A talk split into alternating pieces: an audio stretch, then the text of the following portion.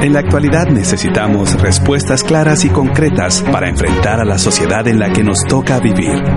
Fe y actualidad. Respuestas bíblicas a los dilemas de hoy. Bienvenidos. Muy buenas tardes, querida audiencia. Les saluda Gonzalo Chamorro cuando son las 12 del mediodía. Estamos muy contentos de que sintonice 997 El Camino Contenido que Transforma en su programa Fe y Actualidad. Un programa que pretende responder desde una perspectiva bíblica y teológica a los dilemas morales que nos plantea el escenario contemporáneo. Y hoy, por supuesto, seguimos trabajando el tema de la serie del Sermón del Monte con el tópico Amor hacia los enemigos, Mateo 5, 38 al 48. Y antes de entrar de lleno al tema que nos convoca el día de hoy, para mí es un placer presentarle a nuestros panelistas del programa Fe y Actualidad, profesor Nelson Morales, bienvenido a Cabina. Muchas gracias Gonzalo y como siempre es un privilegio estar aquí y conversar juntos estos temas que nutren tanto nuestra vida. Y también al profesor Pablo Branch. Pablo, gracias por estar aquí con nosotros compartiendo este temazo que sin duda alguna va a generar bastante controversia porque es una realidad contemporánea que afecta no solo a nuestra sociedad sino también a nuestra iglesia. Gracias Gonzalo, también para mí es un gusto estar con ustedes aquí en la mesa y con todos los que nos escuchen por radio. Por Facebook también. Y te queremos comentar que ya hemos posteado la pregunta del día y le damos la cordial bienvenida a nuestro buen amigo Amir Tejada que nos recordará las vías de comunicación y nos dará a conocer la pregunta que esperamos ustedes puedan responder para tener una interacción con usted y por supuesto dar valor agregado a toda la comunidad de 997 como también a la comunidad virtual en la página de Facebook. Saludos querida audiencia, la pregunta del día es ¿cuándo la represalia o la revancha se convierte en venganza? Esperamos tus comentarios, tus preguntas en nuestra página de Facebook o a nuestro teléfono en WhatsApp en el 58 95 57 78. Prepara lápiz, lapicero, hoja y todo lo que tengas a mano para que puedas eh, trabajar, interactuar, comentar junto con nosotros el tema de hoy, la serie del Sermón del Monte, Amor hacia los enemigos, Mateo capítulo 5 verso 38 al 48. Mientras te preparas, queremos que escuches Nada es imposible de Banda Más y ya retornamos aquí por la 997 El Camino Contenido que Transforma.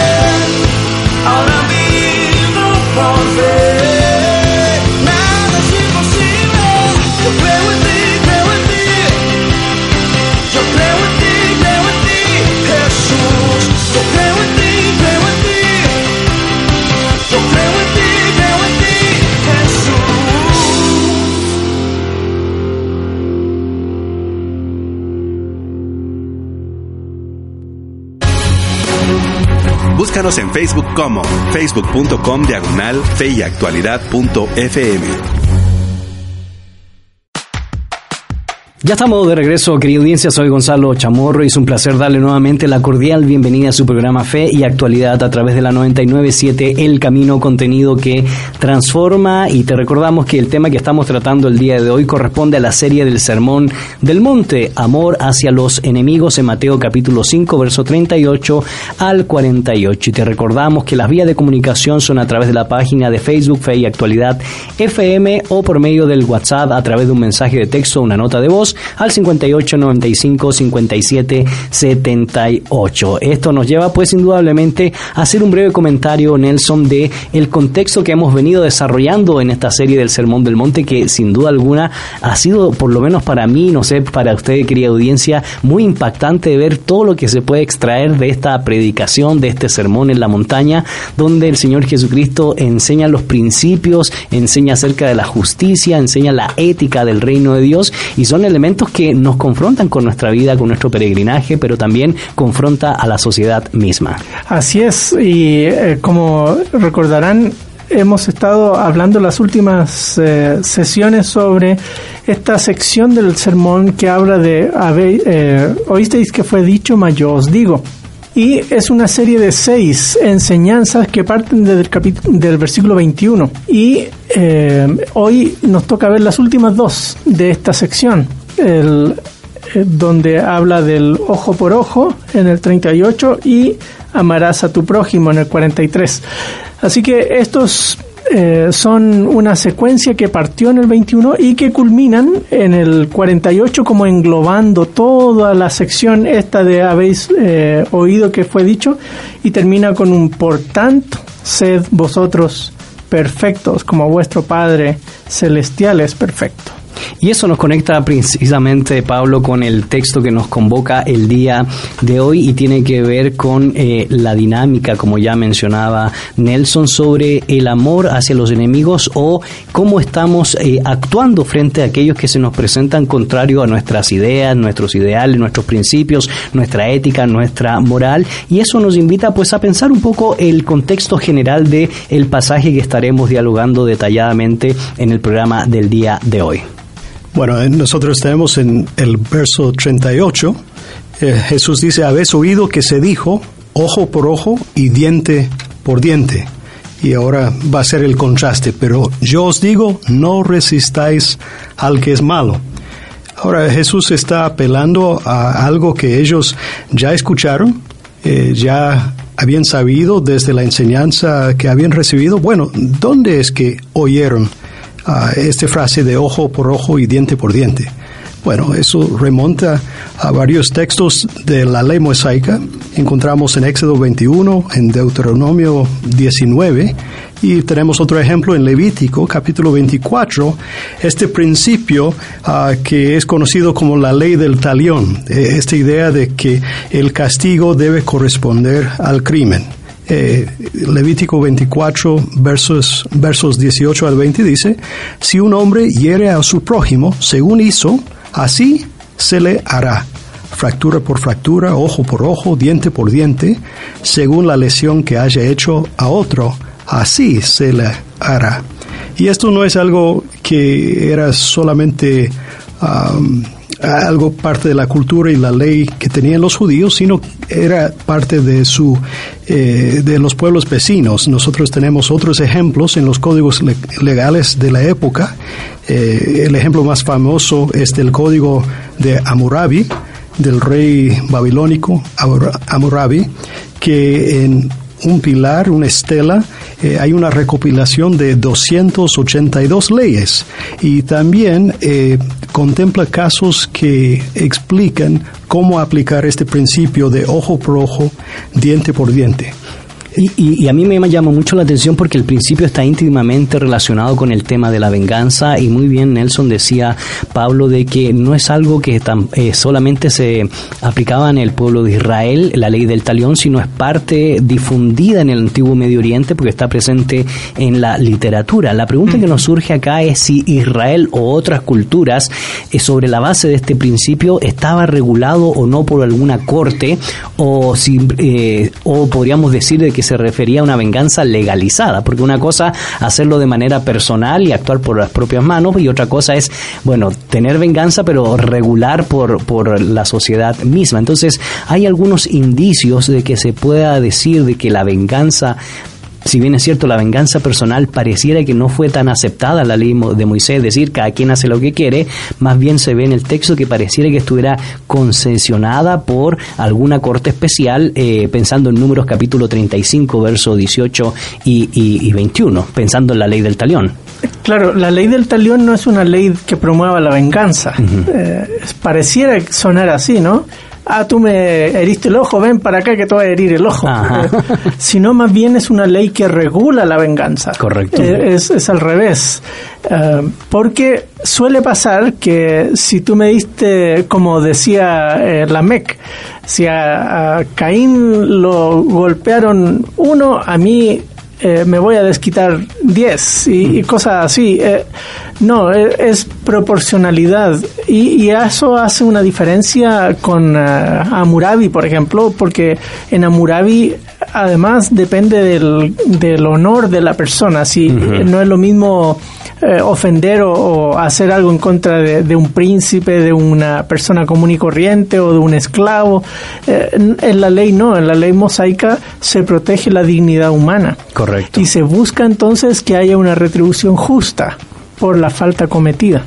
Así que eso es bueno a clarificarlo porque muchas veces se ha enseñado que ojo por ojo, diente por diente, pues básicamente es me la haces me la pagas. ¿eh? Y no, hay una regulación formal precisamente al acto de la venganza para que todo quedara dentro de un orden dependiendo de lo que había acontecido, si tenía que ver con temas de tierra, posesión de tierra, eh, eh, quitas, extirparle la propiedad privada o hacer un daño específico al cuerpo físico de otro individuo, había toda una, una dinámica bien, bien desarrollada. Claro, sí, y de hecho el, el asunto no queda en manos del individuo aisladamente. Exactamente. Es, eh, la persona eh, se sometía a los tribunales, eh, al levita que vivía en la comunidad, al juez del pueblo, al, a los tribunales de distintas instancias que había en la tierra de Israel para que los jueces dirimieran y dijeran la proporcionalidad de la falta.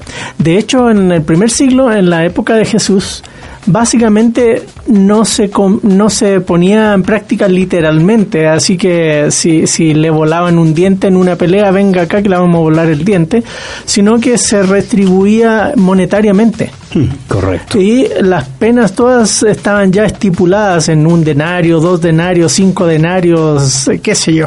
De hecho, recuerdan que las ilustraciones que Jesús da de personas yendo a la cárcel siempre es con eh, imágenes monetarias. Exactamente. Es, porque la, la, retribución se traducía en términos monetarios. Correcto. Te queremos recordar, querida audiencia, la pregunta del día y las vías de comunicación. Estamos en tu programa Fe y Actualidad por la 997, el camino contenido que transforma en la serie El Sermón del Monte, amor hacia los enemigos. ¿Qué significará eso? Y precisamente la pregunta eh, nos dice mucho para que ustedes puedan interactuar junto con nosotros.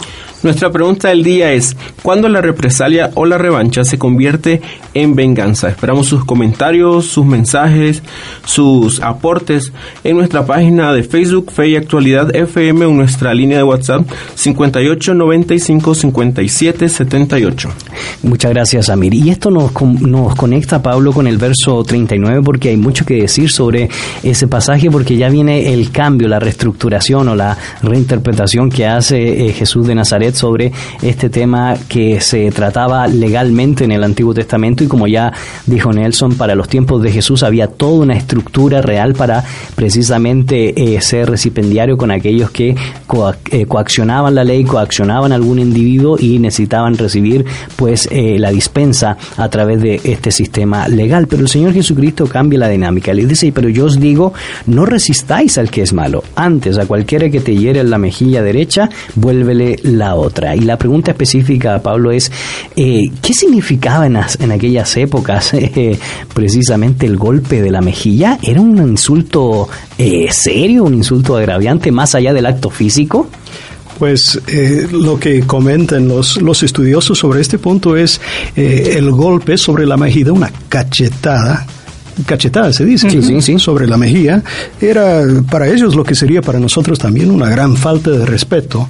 Eh, quizás no tanto una agresión física, o, bueno, sí, constituye un ataque, pero eh, lo que provocaba esa acción, cuando alguien me pega en la cara, no es tanto que, me provoca una herida física, sino que me provoca una, una falta de honor. Ah, exactamente, es como una vergüenza Una vergüenza. Y, Jesús, él, ah, él está animando aquí a responder de una manera que a, poco se les ocurre responder, ¿verdad?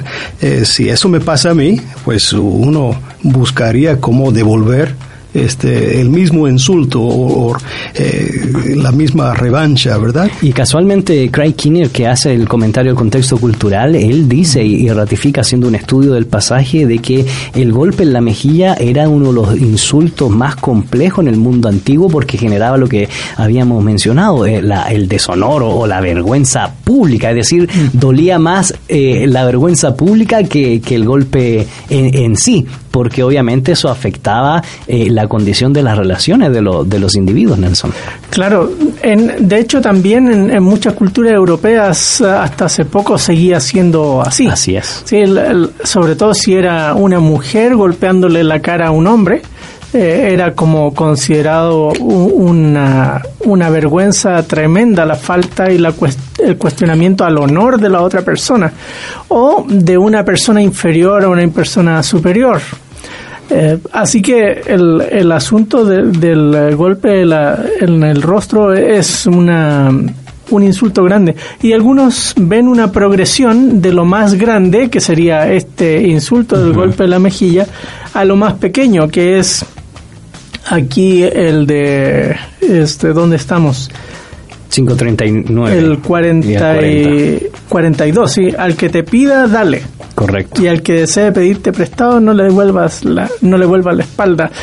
Eh, como que va del golpe en la mejilla a, lo mm. más eh, liviano que sería ah, este pobre no me puede devolver el dinero que yo le preste, me hago el loco y no se lo presto. Eh, Jesús dice, no, no haga eso. Correcto. Y, el propio Craig Kinner menciona que tanto en, las leyes judías como en las romanas eh, eh, permitían promover una causa judicial por esta, por esta ofensa, claro. el tema del golpe en, la mejilla. Entonces, estamos hablando, como decía Nelson, de un tema que realmente podría provocar complejidad en las relaciones interpersonales de, tratos, eh, porque podía degenerar finalmente en una división de una familia, posteriormente de una aldea, una comunidad y una sociedad por el tema de lo que implicaba el golpe en la mejilla, una vergüenza que traería serias dificultades, Pablo, en las relaciones interpersonales. Sí, a mí se me ocurre pensar, traducido a nuestros términos, sería así, como si alguien se me acerca y, me escupe la cara, ¿verdad? No, no es que me haya lastimado, pero es un insulto tremendo, grande. ¿Qué hago con eso? ¿Cómo respondo? ¿Verdad?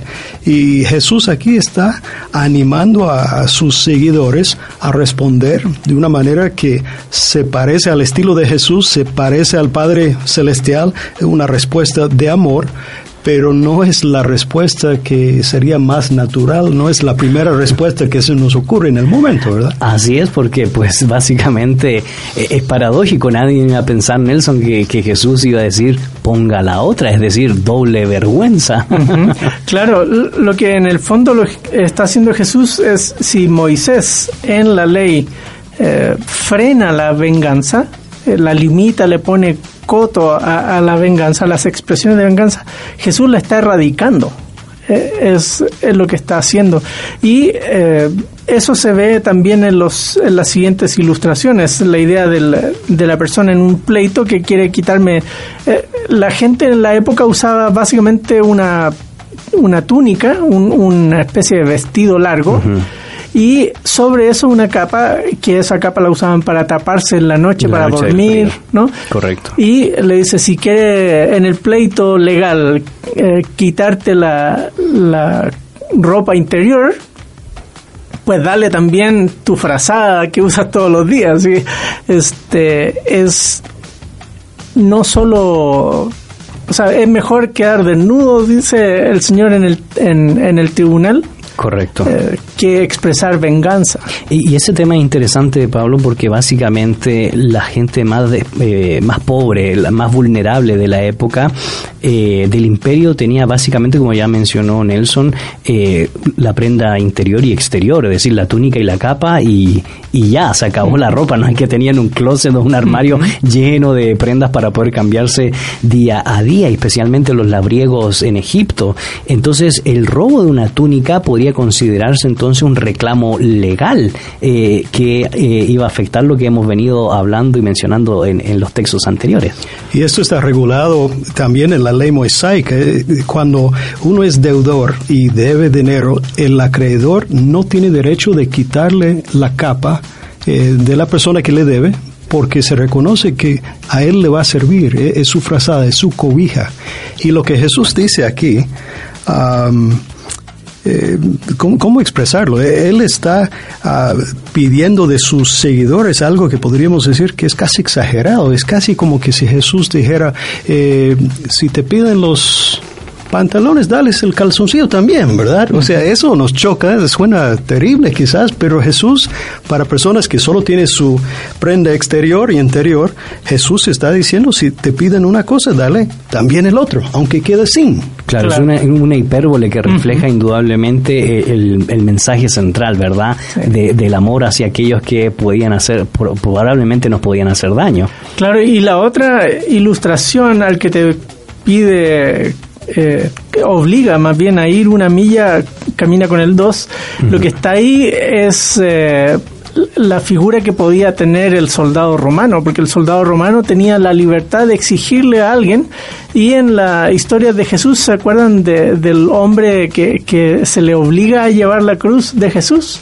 Eh, los romanos tenían esa potestad de pedirle a cualquier persona obligarla a llevar cargas y eh, aquí la escena es de un soldado romano eh, conquistando eh, a, Palestina que viene y se acerca a un cristiano y, le dice camina con estas cosas correcto una milla y, y, él le dice bueno ya caminé la milla ¿quieres que camine otra? Hmm.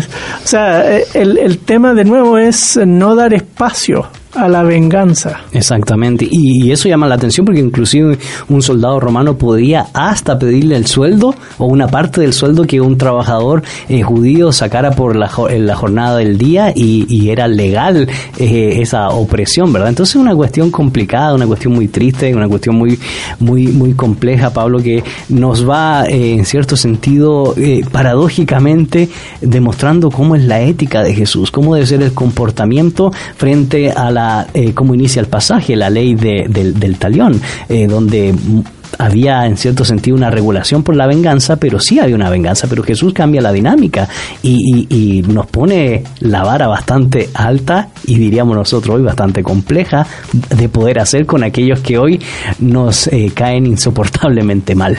Eh, sí, eh, esto de ir la, segunda mía o la mía extra para nosotros se ha convertido en, en un dicho, un refrán, para, pero como bien dice Nelson, eso fue, era una realidad Ah, para los oyentes de, Jesús era, algo que muy posiblemente podía ser requerido de ellos en cualquier momento. Entonces Jesús no está hablando en figuras, no está hablando eh, de cosas abstractas, sino que está ah, dando una exhortación muy relacionada a las vivencias diarias de ellos. Ahora, ¿cómo aplicar esto a los casos que son propios de nuestra vida diaria, ¿verdad? ¿Cómo aplicar lo que Jesús está eh, pidiendo, exhortando y requiriendo de sus discípulos? Eh, por ejemplo, si alguien me ofenda, eh, yo creo que Jesús no está diciendo que no tenemos derecho de defendernos este, si nuestra salud o si nuestra vida está en peligro, pero ah, Él también nos anima a responder de una manera que una manera amorosa que no tira más leña al fuego. O si alguien nos pide algo que realmente es un abuso, es un agravio, eh, responder de una manera eh, generosa, una cooperación voluntaria que a la vez eh, va más de la cuenta, es más de lo que se esperaría de cualquier persona, pero de esa manera estamos dando testimonio de que nosotros seguimos a Jesús. Correcto. Ah, estamos dando testimonio de, de que nosotros estamos tratando de parecer a nuestro Padre Celestial y, y también es una manera también de avergonzar aquel. Eh, también eh, hay algo de eso en lo que Jesús dice. Y, Pablo pues va, va casi ya concluyendo en esta primera sección del, pasaje, eh, dando su opinión al respecto de que más que sea un, un análisis literal, pareciera que fuera una hipérbole, una hipérbole con una enseñanza específica respecto al trato hacia los, hacia los demás. sin embargo, la historia del cristianismo, Nelson, uno recuerda, por ejemplo, el movimiento anabautista que interpretaba estos pasajes de manera literal y el no cumplimiento de esto a cabalidad, pues reflejaba la falta de moral o la falta, falta de ética de los, de los cristianos. Entonces se planteaban mucho las preguntas si realmente uno tiene que caer en esa actitud de sumisión completa, casi la de un esclavo, o simple y sencillamente es un texto hiperbólico donde tenemos que sacar principios para la vida respecto al trato del otro, tomando en base eh, el tema de la ley del, del talión. Así que pues nos gustaría escuchar eh, tu opinión. Es, eh, ha sido a través de la historia difícil, un tema difícil eh, de entender y de separar. Por ejemplo, Martín Lutero en, uno de sus sermones sobre este pasaje, él decía, mire, hay dos esferas en la vida de una persona. Una es la esfera civil y otra es su vida personal. Y en la esfera civil la persona tiene deberes y obligaciones que cumplir. Por ejemplo, un juez eh, no va, si es cristiano entonces no va a mandar a la gente a la cárcel. No, eh, él, tiene una responsabilidad ante el Estado y debe cumplir como juez. O el policía, o, este el padre que está velando por la vida de sus hijos, o, el empleador por la vida de sus trabajadores. Hay eh, obligaciones que uno debe cumplir. Pero en la esfera personal es donde surge este asunto, donde yo debo eh, evaluar mis emociones, mis actitudes y si lo que estoy haciendo es en venganza o no. Hmm. Porque lo que Jesús está criticando y cuestionando es esa animosidad que de repente, ah, este hace cinco años atrás me hizo tal cosa, así que ahora me las va a pagar. Exacto. Eh, eso es lo que Jesús está apuntando. Es el tema de las aptitudes y las intenciones, ¿verdad? Detrás del corazón. Eso me recuerda el, ejemplo, no sé si a ustedes se les viene a la mente de cuando eh, Juan Pablo II recibió eh, un atentado y él fue después a visitar a, a quien le había disparado de muerte lo perdonó, pero nunca le pidió a las leyes que le quitaran el castigo que por ley merecía. Entonces es un poco la, dinámica, ¿verdad? Sí, y recordé otra, otra anécdota mucho más cercana, es Jesús mismo. Cuando está en el Sanedrín, eh, al final, en, esas, eh, como el día jueves más o menos de la Semana Santa, eh, Juan nos cuenta, en Juan 18 dice, cuando dijo esto, Jesús, uno de los alguaciles que estaba cerca le dio una bofetada a Jesús, diciendo, ¿así hmm. respondes al sumo sacerdote? Hmm. Y eh, ese es el versículo 22. El 23 no dice, y Jesús le puso la otra mejilla. Claro. ¿Sí? Dice, y Jesús le respondió, si he hablado mal, da testimonio de lo que he hablado mal pero si hablé bien, ¿por qué me pegas? Claro, o sea, se defendió. Claro, entonces eh, es, Jesús mismo nos da un buen balance de cómo tener cuidado en cómo podemos eh, ir, porque tomando y transformando un texto que, que en muchos casos se vuelve resignación forzosa, eh, y contra la conciencia de la persona. La persona vulnerada le dicen, no, usted debe que aprender a poner la otra mejilla, no reclame, este, qué sé yo. Y terminamos con mujeres maltratadas, por ejemplo, en sus hogares, Correcto. con eh, trabajadores abusados en sus empleos y así. Podemos sumar y seguir, por no tener cuidado en cómo estamos viendo estos pasajes. Queremos agradecer eh, los comentarios que han ingresado a nuestra red social y a, eh, al número de WhatsApp y te recordamos la pregunta del día y los, las vías de comunicación. Querida audiencia, nuestra pregunta del día es ¿cuándo la represalia o la revancha se convierten en venganza? Recuerden que pueden escribirlo a nuestra página en Facebook Fe y Actualidad de FM o a nuestro número telefónico 5895 5778. Queremos que escuches Nueva Vida de Álvaro López y ya retornamos aquí por la 997 El Camino Contenido que Transforma.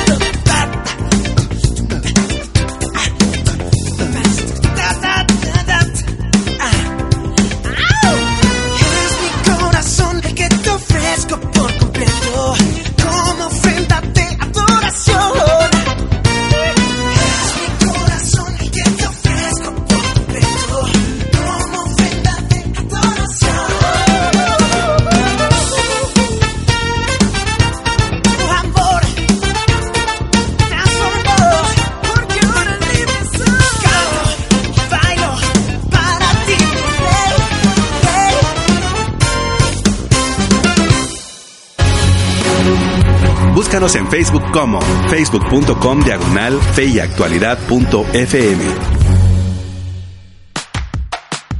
Ya estamos de regreso, querida audiencia. Soy Gonzalo Chamorro. Acabo de escuchar Nueva Vida de Álvaro López y te recordamos que estamos en tu programa Fe y Actualidad, un programa que pretende responder desde una perspectiva bíblica y teológica los dilemas morales que nos plantea el escenario contemporáneo. El tema que estamos tratando el día de hoy tiene que ver con la serie El Sermón del Monte, Amor hacia los enemigos, Mateo capítulo 5, verso 38 al 48. Y te recordamos que las vías de comunicación puede ser un mensaje de texto o una nota de voz al 58 95 57 78 o responder a la pregunta del día. La pregunta del día es ¿cuándo la represalia o la revancha se convierten en venganza? Le agradecemos los comentarios que ya están entrando a nuestras líneas de comunicación. Y en la primera sección, pues haciendo una síntesis, Nelson, veíamos acerca de cómo Jesús reacciona y reinterpreta lo que hemos conocido como la ley del talión. Y si pudiéramos sacar un principio genérico, lo que el Señor Jesucristo está enseñando en ese pasaje, podríamos decir entonces que que Jesús lo que está haciendo es quitar el ingrediente de venganza en nuestra reacción personal. Pero claro, eso no elimina el juicio justo. Correcto. Y, eso es bueno resaltar. Eh, pero sí la eh, esa sensación profunda de, de, deseo de desquite, de, este me la hizo, me la paga, eh, es, cuando eso aflora en nuestro corazón, debemos recordar estas palabras de Jesús y, decir, no, eh, lo que ellos hicieron no está bien, o lo que esta persona hizo no está bien, pero no quiere decir que yo voy a reaccionar de la misma manera, eh, con más mal eh, en mi respuesta hacia esa persona. Correcto. Y esto nos conecta con la segunda sección del pasaje que estamos tratando y es bastante paradójico, ¿verdad? Sigue siendo paradójico el Señor Jesucristo en el sermón, en el mensaje, porque nuevamente vuelve a citar el Antiguo Testamento, Levíticos 19, 18, Pablo, donde dice, oíste que fue dicho, amarás a tu prójimo y aborrecerás a tu enemigo. Y antes de dar la contraparte de eso, pues, ¿en qué contexto un poco se da esa dinámica en las leyes eh, levíticas o específicamente en el libro de Levíticos porque pareciera que en el Antiguo Testamento el enemigo, aquel que hace malo, aquel que se opone a la ley, a lo establecido por el Señor, a los decretos o estatutos y mandatos que eh, nuestro Creador nos ha dado, pues básicamente se convierte en recipendiario de eh, darle vuelta a la cara o, o no mirarlo, odiarlo, porque entonces si es enemigo debe ser desechado, debe ser aborrecido. Eh, es muy interesante porque cuando nosotros vimos el ejemplo del verso 38, habéis oído que se dijo ojo por ojo y diente por diente, Jesús está apelando a textos del Antiguo Testamento, de la, ley mosaica. Cuando dice en el verso 43, habéis oído que se dijo amarás a tu prójimo, también estás remontando a la ley mosaica, pero eso de que odiarás a tu enemigo, eso no viene del texto bíblico, eso es algo que han oído, pero no lo oyeron desde la ley mosaica. Eh, es más, Jesús está corrigiendo en sus oyentes un malentendido que ellos tienen respecto a la ley, respecto a la actitud que deberían de tener hacia sus enemigos y con cierta, con cierta base, no, no es un invento que hayan hecho, sino que eh, nosotros encontramos en los salmos eh, que a veces el salmista se expresa con tanta pasión, con tanta emoción eh, en contra de los idólatras o los enemigos de él, que él expresa de que aborrece a los que confían, por ejemplo en el Salmo 100 en el Salmo 31, 6, aborrezco a los que confían en ídolos vanos, mas yo confío en el Señor. Pero la ley mosaica es muy clara. El Levítico 19, 18. No odiarás a tu compatriota en tu corazón, podrás ciertamente reprender a tu prójimo, pero nunca incurrirás en pecado a causa de él.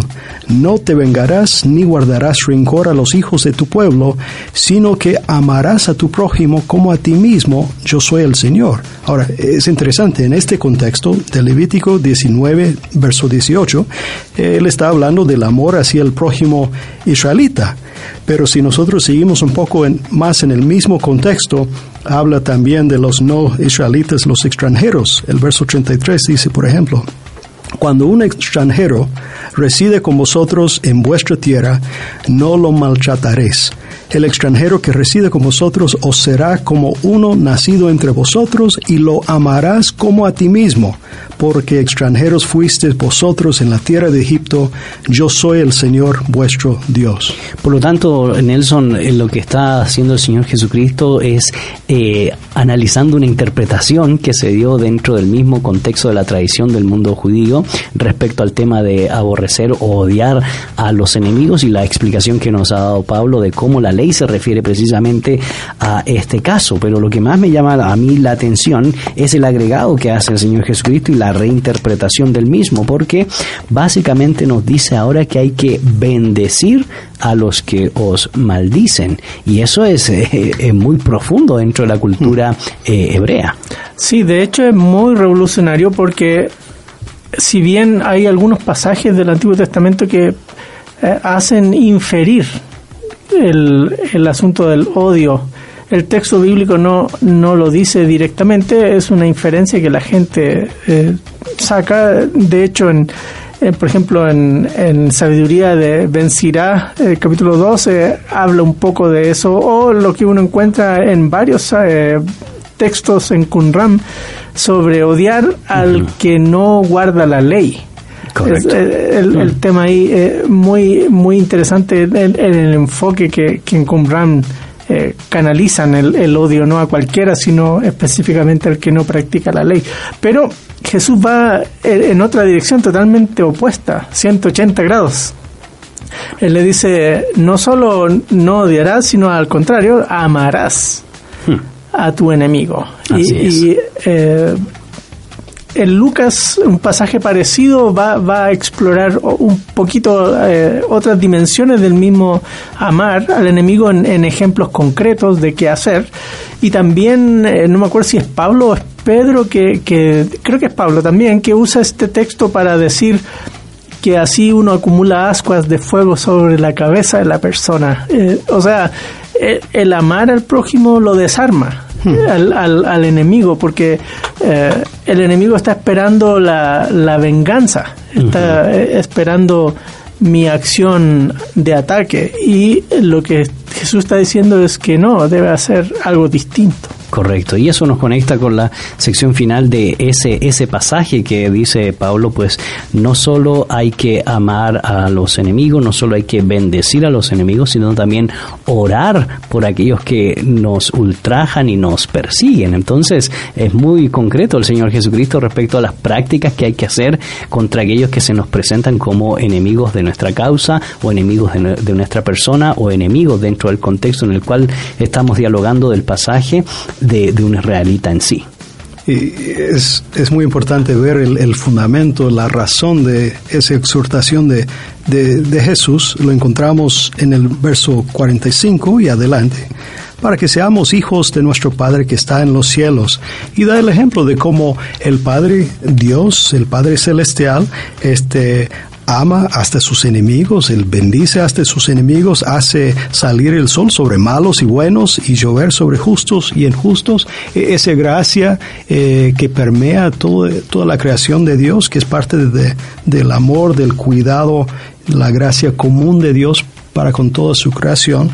Y Jesús dice que nosotros deberíamos reflejar ese espíritu, esa forma de ser, de no solamente amar, a, los que nos aman y, tratar bien a los que nos tratan bien, sino eh, reflejar esa forma de ser de nuestro Padre Celestial, de responder con amor, responder eh, con buenas acciones y buenas intenciones hasta las personas que han actuado mal hacia nosotros y con mala intención.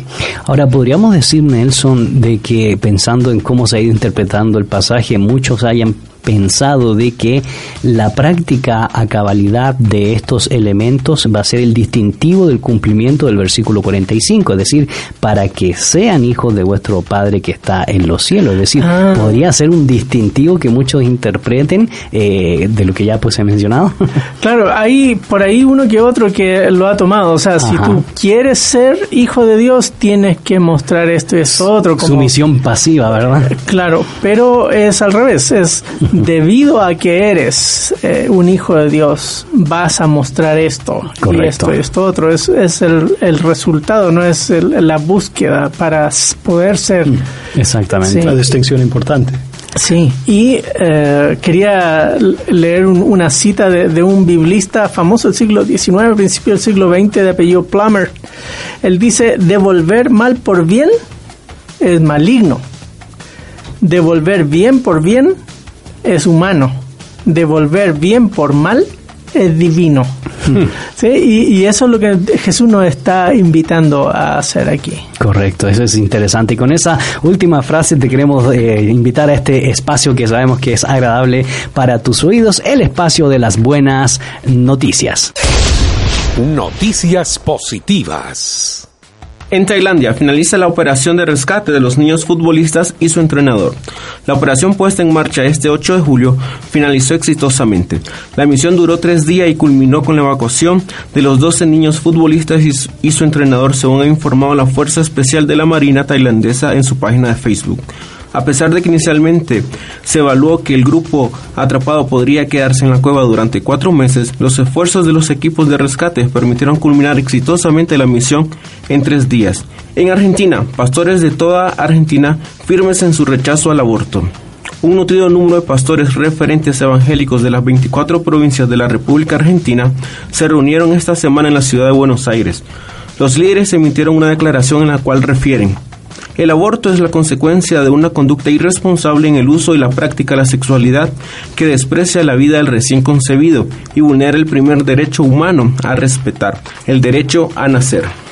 Por otro lado, en África, acuerdo de paz histórico entre Etiopía e Eritrea, un conflicto que se ha resuelto este lunes en el este de África. Después de dos décadas de tensiones territoriales y fronterizas, Etiopía e Eritrea han firmado una declaración conjunta de paz y amistad que marca el inicio de las relaciones bilaterales entre los dos países. Recibimos con agrado las negociaciones de paz y oramos para que los dos gobiernos trabajen para el bien de las personas, comentó en una entrevista el responsable de una iglesia protestante en Eritrea que pidió conservar tanto su anonimato como el de su comunidad por seguridad. Y finalmente en Estados Unidos, evangélicos apoyan la nominación de Brett Kavanaugh para magistrado de la Corte Suprema. El nombramiento de este personaje otorga una mayoría conservadora en el máximo órgano interpretativo de la Constitución en el país. El presidente de la Comisión de Libertad Religiosa y Ética de la Convención Bautista del Sur, Russell Moore, dijo que confiaba en que Kavanaugh sería un defensor fuerte de las libertades garantizadas por la Constitución y la Carta de Derechos, especialmente nuestro primer derecho, la libertad religiosa. Por otro lado, el presidente de Enfoque a la Familia, Jim Daly, calificó que este personaje sería un candidato de primera fila. Estas han sido las noticias de esta semana.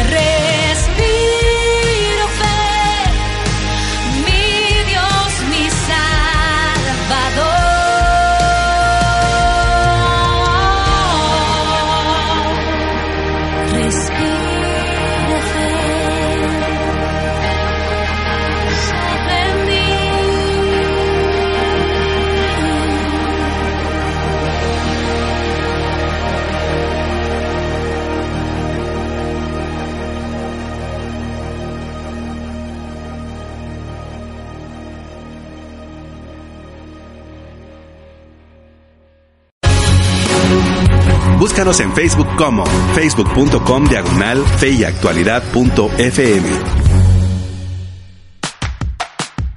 Ya estamos de regreso, querida audiencia. Acabas de escuchar Respiro Fe de Cristi Mota y también las buenas noticias. E indudablemente, pues agradecemos que también puedan comentar estas buenas noticias y difundirlas por medio del sitio web de eh, Facebook Fe y Actualidad FM. Estamos en tu programa que indudablemente bendice tu vida, Fe y Actualidad, aquí por la 997, el camino contenido que transforma. Y en cabina nos acompañan los profesores Nelson Morales y Pablo Branch y en los controles eh, nuestro buen amigo Hanson y en producción Amir Tejada. El tema que estamos tratando el día de hoy es la serie El Sermón del Monte, Amor hacia los enemigos, en Mateo capítulo 5, verso 38 al 48. En la primera sección del pasaje que estuvimos analizando hablábamos sobre la interpretación que hace el Señor Jesucristo respecto al tema de la venganza sobre la base de la ley del talión y en la segunda parte del texto hablábamos sobre el amor a los enemigos. Y termina esta sección eh, Pablo haciendo eh, el Señor Jesucristo Jesucristo un contraste en que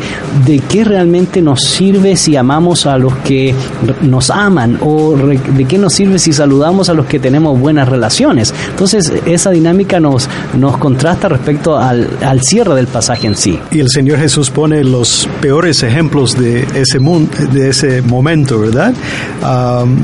si amamos a los que nos aman, ¿qué recompensa hay? Y él dice que hasta los recaudadores de impuestos hacen eso. Ah, o si saludamos solamente a nuestros hermanos, este, ¿qué nos hace más que los gentiles, eh, más que aquellos que no conocen a Dios? Eh, nosotros podríamos eh, poner nuestros propios ejemplos negativos desde nuestro contexto, porque Jesús lo que está diciendo es que ah, si nosotros actuamos y respondemos como la gente del mundo que no conoce a Dios, que no sigue a Dios, pues ¿qué diferencia hay? Y a través de esa exhortación a amar a nuestros enemigos, a responder de otra manera que refleja el carácter de Dios, el amor de Dios, la gracia de Dios hasta hacia hasta sus enemigos, eh, Jesús nos está exhortando a ser como nuestro Padre y ser como Él también. Y, básicamente la palabra Nelson que aquí destaca en esta última sección del verso 48 del capítulo 5 es vosotros eh, perfectos como vuestro Padre que está en los cielos es perfecto, debe ser nuestra manera de eh, conducirnos. Y, esa palabra está íntimamente relacionada con el proceso de madurez de aquellos que eh, tienen una visión correcta, concreta, ética, espiritual de ver las situaciones inclusive conflictivas como es el trato con aquellos que eh, pueden resultar vengativos o con el amor a aquellos que se nos oponen a nuestra persona, a nuestras creencias. Claro, em, la palabra aquí perfectos e, es, como una meta, un, un, eh, como se dice en algunos círculos, la utopía. Correcto. Hacia donde Alcanzar. claro, porque, claro, Dios es perfecto en un sentido pleno y nosotros nunca podremos llegar a serlo. Eh, en esta vida. tendremos que esperar la venida del Señor y ser transformados para tener esa perfección. Pero en esta vida es nuestro enfoque de llegar hacia ese proceso de madurez, mm. como va a decir Pablo después en sus cartas. Correcto. prosigo al blanco. no es que ya haya llegado, dice, sigo a la meta. y, y, esa es la idea aquí, es tomar la perfección del Padre en santidad para imitarlo, para seguir eh, en ese mismo plano. Y en el caso de, amar al, al, que, al enemigo, eh, palabras como Juan 3:16, eh, ¿no? Porque de tal manera amó Dios al mundo que ha dado su Hijo unigénito, para que todo aquel que en él cree no se pierda, más tenga vida eterna. Así que el Padre nos da un ejemplo de primera mano de qué significa amar al que ha hecho mal. Y esto obviamente ya nos conecta con la aplicación contemporánea del texto y lo hacemos dentro de la base de que tristemente vivimos en sociedades eh, marcadas por la disociación, por el conflicto, por la guerra, eh, por las diferencias que muchas veces se llevan hasta golpes, malos tratos. Y estoy hablando de sociedades, pero también dentro de las iglesias. Eh, hoy uno de los elementos que sale a la luz pública, Pablo, es el rampante odio que tenemos entre seres humanos, entre individuos y tristemente, vuelvo a repetirlo, entre supuestamente creyentes. Y eso es lo que Jesús exhorta cuando dice, mira, realmente, ¿qué hay que los distingue a ustedes que supuestamente sigan a Dios de otros que no le sigan? ¿Verdad? y podríamos plantear la misma pregunta para nosotros. Jesús nos plantea esa pregunta. ¿Qué hay que nos distingue como eh, cristianos evangélicos, como cristianos de diferentes líneas, que tenemos a Jesús en la boca y decimos tenerlo en el corazón? ¿Qué hay que nos distingue de otras personas que ni cuenta tienen de Dios o de Jesús? Y, lamentablemente muchas veces no se nota esa diferencia. Correcto. Y, este pasaje puede tener muchos matices, Nelson, porque una cosa es interpretarlo en nuestros países que tenemos relativa eh, paz en temas de libertad de culto, pero en países donde la situación de la persecución al cristianismo, o inclusive en países donde todavía hay dictaduras, o inclusive en países donde supuestamente hay democracia, pero no hay respeto a la dignidad del, ser humano, como lo hemos visto en estos días a través de las noticias. Eh, obviamente nos tiene mucho que decir respecto al tema de eh, cómo interpretamos eh, la venganza, cómo interpretamos el amor hacia aquellos que nos hacen daño y cómo interpretamos ese proceso de madurez cristiana frente a las circunstancias complejas de la vida. Él pensaba un poco en, lo que Gandhi desarrolló él tomando estos pasajes desarrolla su idea de, la resistencia pacífica y de la no violencia. No, es que uno se vuelve pasivo, Y, esperando que todo le caiga encima, sino más bien es, de nuevo, las actitudes que mueven mi corazón y cómo enfrentar las situaciones que son adversas es parte de lo que Jesús está enfatizando aquí a lo largo del, sermón. Ya habíamos visto sobre el asunto del odio, de no eh, albergar odio, de ser eh, sinceros eh, en nuestro amor hacia nuestro cónyuge, por ejemplo, el de ser íntegros en nuestra palabra. Y ahora, pues el tema de la venganza y, y en lugar de la venganza lo que debe haber es amor. Y son todas actitudes que nacen y se ven eh, nacen en el corazón y se ven reflejadas externamente. Así que ahí es donde tenemos que trabajar. Incluso si me toca por alguna razón triste de la vida tener que eh, enfrentar a una persona en un juicio, por ejemplo, eh, yo debo descansar en que sea la justicia la que obre y no albergar rencor o em, este odio a a las personas. Correcto, correcto. Y, esto es sumamente importante porque ha pasado en algunas circunstancias donde eh, creyentes que leen estos textos, eh, pues llegan a esa conclusión de eh, agachar la cabeza y no hacer nada.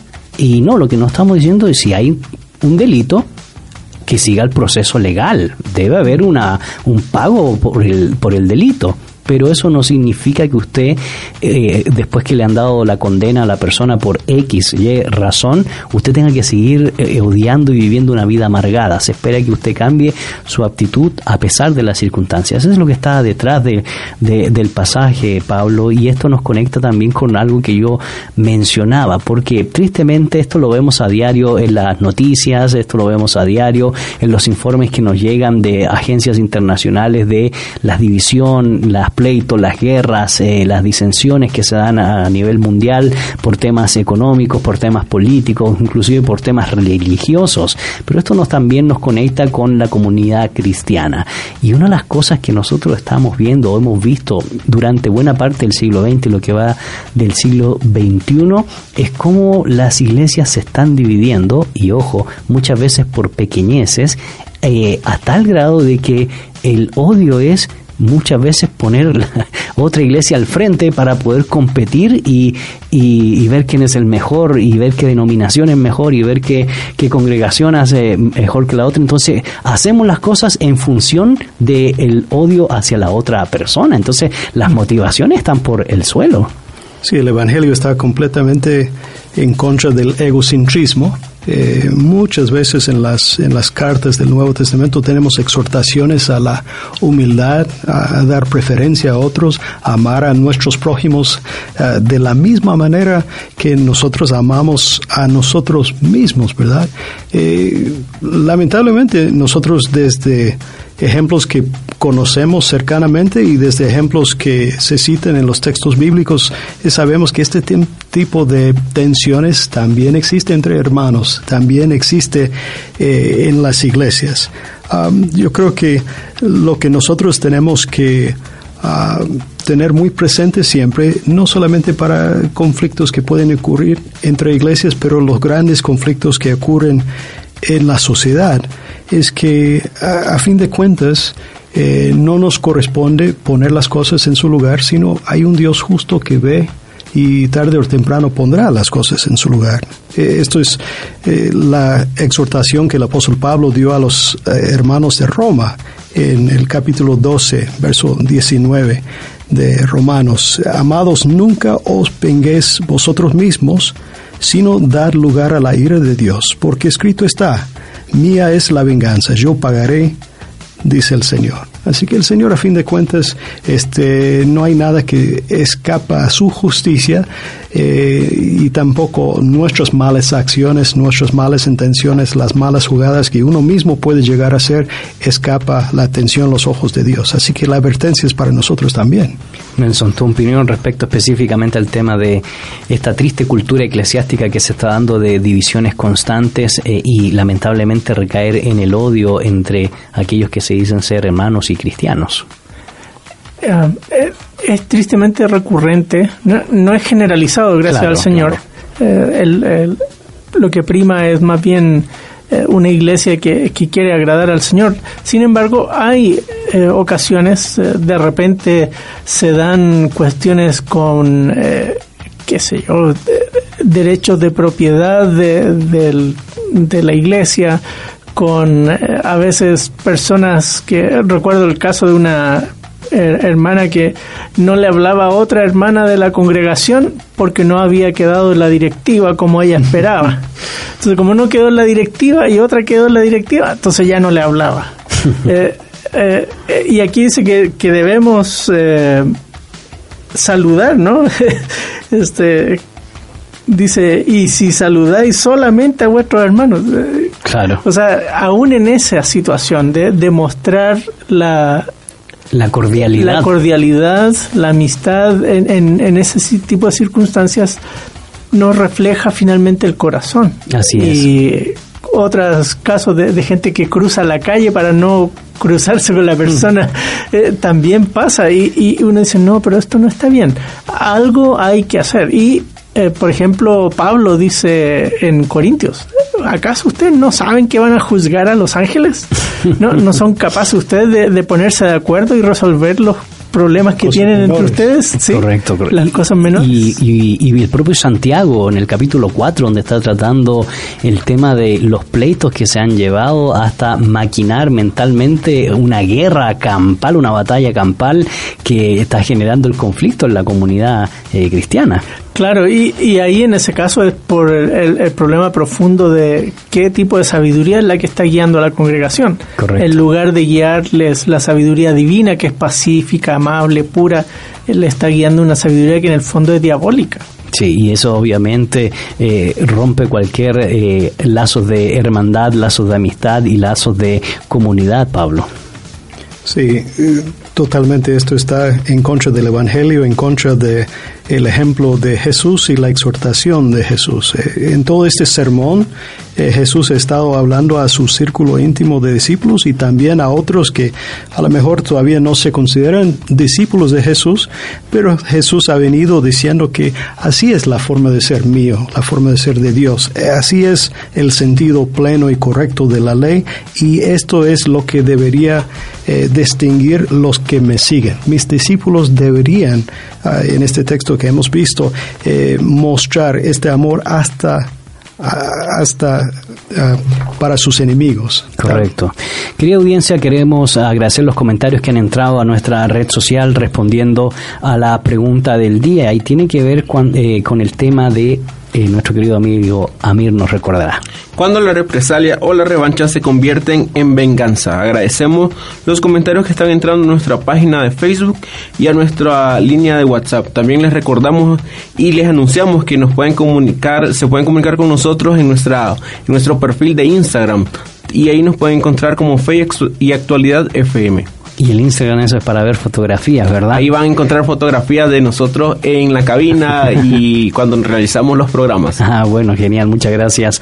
A mí no te olvides también la vía de comunicación 58 95 57 78. Ya vamos recayendo y finalizando este programa que sin duda alguna es un gran aporte en medio de una crisis que estamos viviendo, Nelson, a nivel generalizado, eh, en un mundo donde eh, venimos de... Eh, hace pocos años eh, de una Primera Guerra Mundial, una Segunda Guerra Mundial, la polarización en la Guerra Fría, los bandos entre derecha e izquierda, entre socialismo y capitalismo, entre eh, inclusive teológicamente a veces los bandos se dividen dentro de las congregaciones y tristemente eso se lleva casi al nivel de lo que está hablando el Señor Jesucristo en cuanto a las actitudes que deberíamos tener de no formar eh, enemigos, sino más bien formar una comunidad de amor, una comunidad comunidad que apela a la ley, una comunidad que también no eh, es pacífica, no por eso se vuelve pasiva, sino más bien apuesta para poder construir en desarrollo la dignidad de los seres humanos en buen trato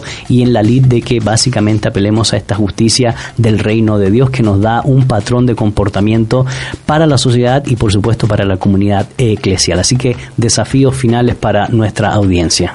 Gracias, me hiciste acordar de, de, una anécdota que pasó hace como dos semanas atrás en Chile.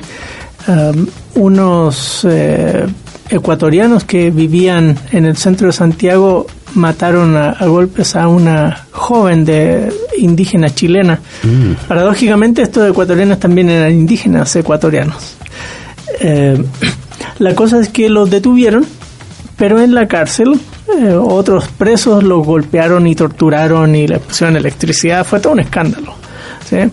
Y la gente como que decía, está bien, se lo merecen, que no sé qué, y, mostrando eh, como, como lo hicieron a una de nuestros nacionales, hay que eh, desquitarse, y así que hasta se acusaba a los eh, guardias ahí penitenciarios que se habían hecho los locos con, con la situación. Avalando el linchamiento, ¿verdad? Claro, pero algo que me hizo pensar en, en, en, esa imagen ahora es que la dignidad humana está por sobre eso. Mm. Y eh, aquí dice que debemos amar a nuestros enemigos aún en esa situación porque Dios los ama.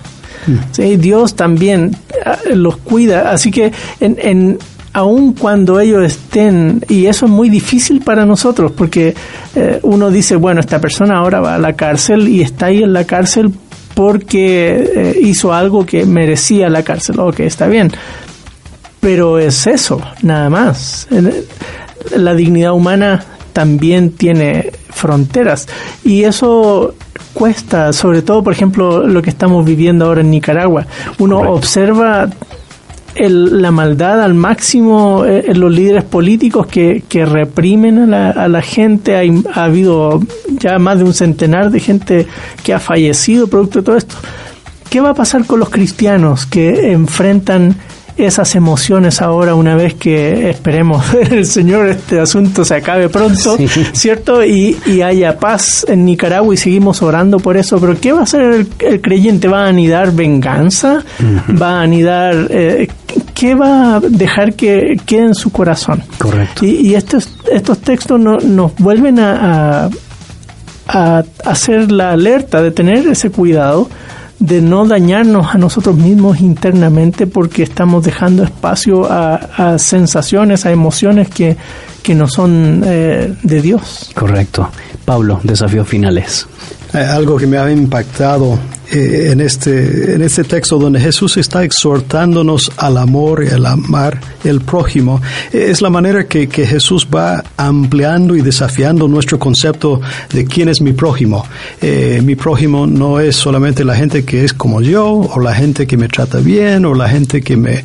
Ah, sino que va ampliando ese, ese, ese concepto del prójimo, y esto no es algo solamente de Jesús, sino desde el Antiguo Testamento. En este momento de la historia donde hay nacionalismos feroces en mi, propio mm. país, este, hay mucha tensión por la migración y personas que quieren poner primero su país y después eh, todo el resto de países. Eh, nosotros encontramos que el interés de Dios, el cuidado de Dios, el amor de Dios, no es solamente para Israel que aman a su propia gente, sino que amen también a su prójimo que es el extranjero, que es el migrante, que aquel que es diferente que yo.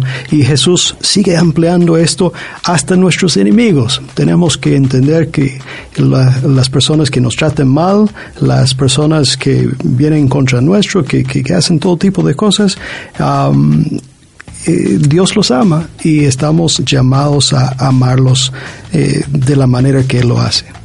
Este ha sido su programa Fe y Actualidad. Hoy hemos tratado el tema del Sermón del Monte y específicamente el tópico Amor hacia los enemigos en Mateo capítulo 5, verso 38 al 48. Estamos muy agradecidos por todos los comentarios que ingresaron a nuestra red social como también al número de WhatsApp y les invitamos a que no se desconecte de la sintonía de 997, el camino contenido que transforma, como también no se olvide de sintonizarnos el próximo jueves de 12 a 1.30 porque seguiremos reflexionando reflexionando sobre temas desde la palabra de Dios, desde la teología eh, y desde la historia para tener una aplicación concreta y correcta para nuestros días. En nombre de Nelson Morales, Pablo Ranch, en producción Amir Tejada, en los controles Hanson y su servidor Gonzalo Chamorro, les deseamos un excelente día. Este ha sido su programa Fe y Actualidad. En la actualidad necesitamos respuestas claras y concretas para enfrentar a la sociedad en la que nos toca vivir. Fe y actualidad. Respuestas bíblicas a los dilemas de hoy. Hasta la próxima emisión. Esta es una producción de iRadios Guatemala Centroamérica.